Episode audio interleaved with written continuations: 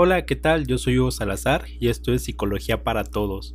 En este segundo episodio vamos a ver diferentes estrategias que ustedes pueden realizar en casa para afrontar la depresión y dar diferentes opciones si ustedes deciden ir a consulta con un profesional de la salud mental. Antes de comenzar me gustaría hablar acerca de la cura de la depresión.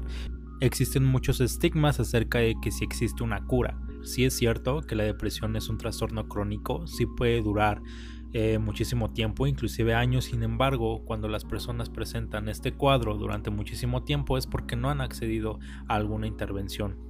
Entonces, de manera fácil, la depresión se cura, sí, sí, sí, sí se cura. Afortunadamente, tenemos varias opciones dentro de la psicología clínica, dentro de la psiquiatría, y vamos a ver las diferentes opciones que ustedes pueden abordar. Y la pregunta del millón, ¿cómo se cura la depresión? Nos vamos a alejar de las flores de Bach, de los test milagrosos, de los jugos, porque realmente no tienen ninguna fundamentación científica.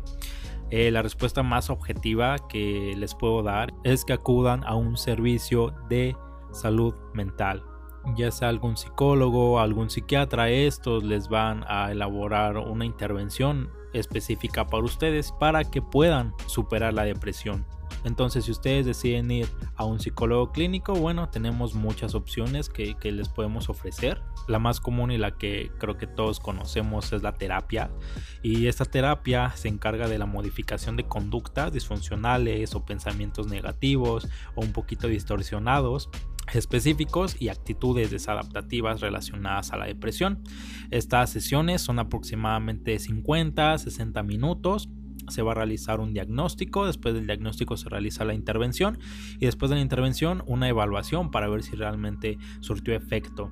Generalmente tienen un periodo de tiempo eh, que es aproximadamente 15 sesiones a 20 sesiones. Esto se traduce a 3 meses hasta 6 meses dependiendo el caso.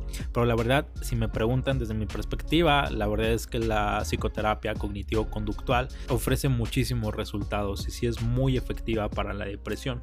Este tipo de terapia va acompañado de diferentes estrategias. Podemos encontrar la terapia cognitiva de mindfulness. Eh, también se puede ocupar la terapia de solución de problemas, que es básicamente les van a entregar estrategias de afrontamiento para afrontar diferentes problemáticas que se encuentren en su vida cotidiana y también counseling o consejo psicológico que tiene el objetivo de dotar a las personas de diferentes capacidades que les permitan eh, buscar nuevas formas de bienestar. Entonces esto es lo que pueden acceder ustedes si deciden ir con un psicólogo, pero si ustedes dicen no, no, no quiero ir con un psicólogo, la verdad es que yo prefiero ir con un psiquiatra. Generalmente eh, su tratamiento es a base en tratamiento farmacológico dirigidos a mejorar los síntomas asociados con la depresión. Existen diferentes fármacos, sin embargo aquí no voy a hablar de diferentes marcas o sustancias porque creo que no sería ético. Me gustaría hablar acerca de los estigmas que se tiene acerca del tratamiento farmacológico. Y la primera en la que quiero abordar es, es que las personas no acceden a tratamiento farmacológico porque piensan que les puede causar adicción. Realmente estos nuevos fármacos que se utilizan para la depresión existe muy poco riesgo de adicción principalmente porque no se mete dentro del sistema de recompensas. Cuando ustedes lo comienzan a tomar, pues tarda aproximadamente dos semanas en surtir efecto. Entonces es muy poco probable que cause adicción. También otro estigma que se tiene es que eh, se tienen diferentes efectos secundarios eh, muy graves y la verdad es que no. Eh, es verdad que todos los medicamentos tienen efectos secundarios, desde un paracetamol, una aspirina, un naproxeno y esto no excluye a los antidepresivos. Sin embargo, estos efectos secundarios en la mayoría de las ocasiones son leves y son bien tolerados por todos los pacientes. Otro estigma es que son medicamentos inseguros y la verdad es que no. Obviamente en algunos tipos de medicación sí se tiene algunas recomendaciones especiales. Sin embargo, si se utilizan de manera correcta y en la dosis correcta, pues bueno, son medicamentos seguros. Estos medicamentos recordemos que tienen un proceso desde investigación, prueba y posteriormente la comercialización. Si ustedes deciden ir a tratamiento con psiquiatría, pues bueno, estas son eh, de manera general las opciones que les pueden ofrecer. A manera de cierre, pues son medicamentos que sean seguros. Si les llegan a recetar alguno, pues ustedes tómenselo. Eh, la verdad es que sí son muy seguros, existe muy poco riesgo de dependencia y la verdad es que sí surten efecto. Ahora, la pregunta del millón, ¿qué es mejor, un servicio de psicología clínica o un servicio de psiquiatría? La verdad es que si me preguntan a mí, les diría que depende del caso, pero ustedes siéntanse seguros, si ustedes deciden acceder a un servicio de psicología clínica y este eh, diagnostica y refiere que su tratamiento debería ser farmacológico, pues los va a remitir con un psiquiatra para que éste les dé su tratamiento. E igualmente, si ustedes deciden ir con un psiquiatra y éste decide que su tratamiento debería ser a través de psicoterapia, pues bueno, les va a referir con un psicólogo clínico. Entonces, amigos, no hay pierde, eh, ya sea con un psicólogo clínico o con un psiquiatra, pues bueno, estos tienen diferentes eh, estrategias e intervenciones para que ustedes logren afrontar su depresión. Sin embargo, también tenemos diferentes estrategias para realizar en casa. Y bueno, estas son diferentes recomendaciones que los abordé a través de dos tipos o dos estrategias. La primera estrategia incluye diferentes recomendaciones para mitigar los síntomas, tristeza, soledad y melancolía posteriormente estrategias para aumentar los neurotransmisores de la felicidad. Entonces iniciamos con el primero. Eh, recordemos que este trastorno, eh, su principal característica es la, la, sensación de soledad, de tristeza, de vacío. Entonces nosotros tenemos que pasar tiempo con otras personas. Es de gran importancia la socialización para mitigar este síntoma. Entonces vamos a planear actividades, ya sea con amigos, familiares. Lo importante es no estar solo.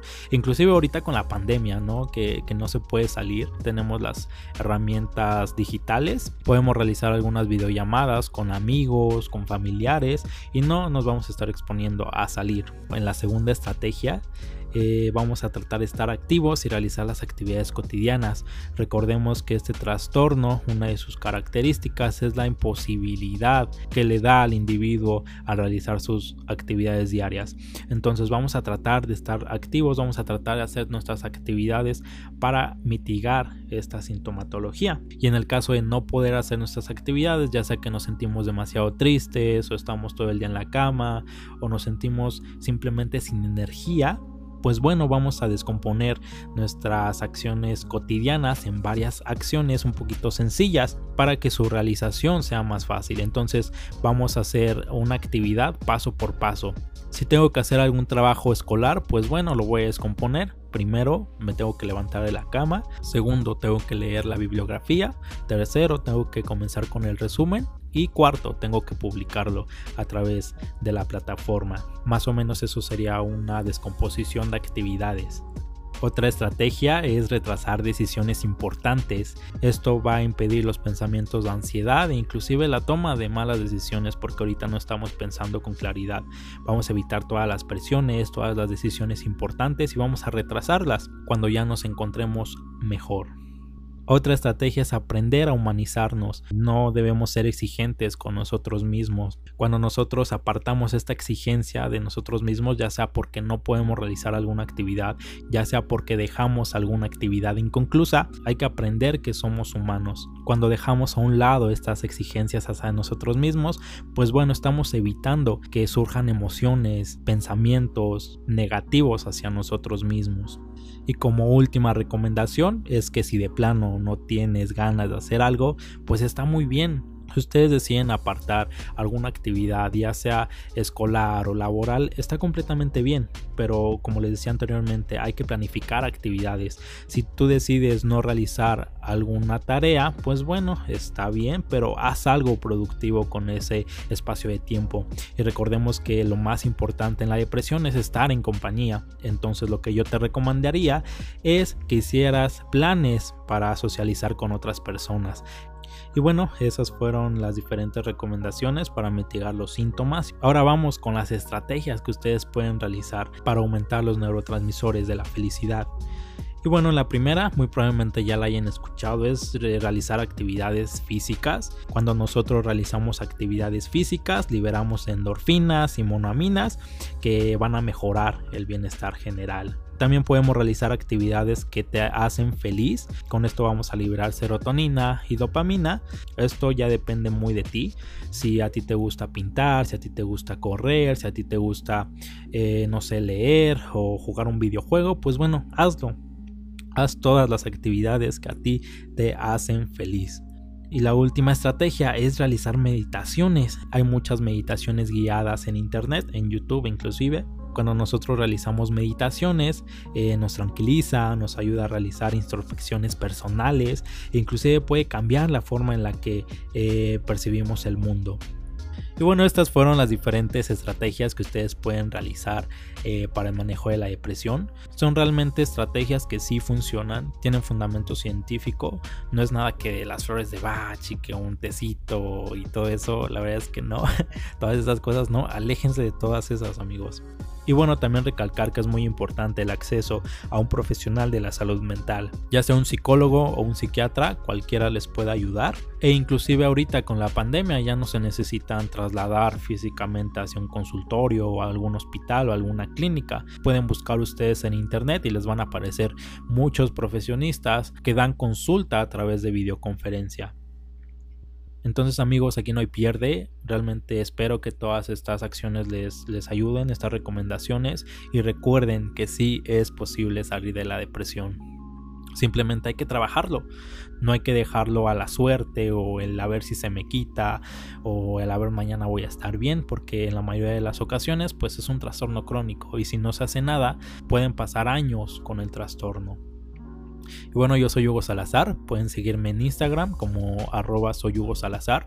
Eh, nos vemos en el siguiente episodio y muchísimas gracias.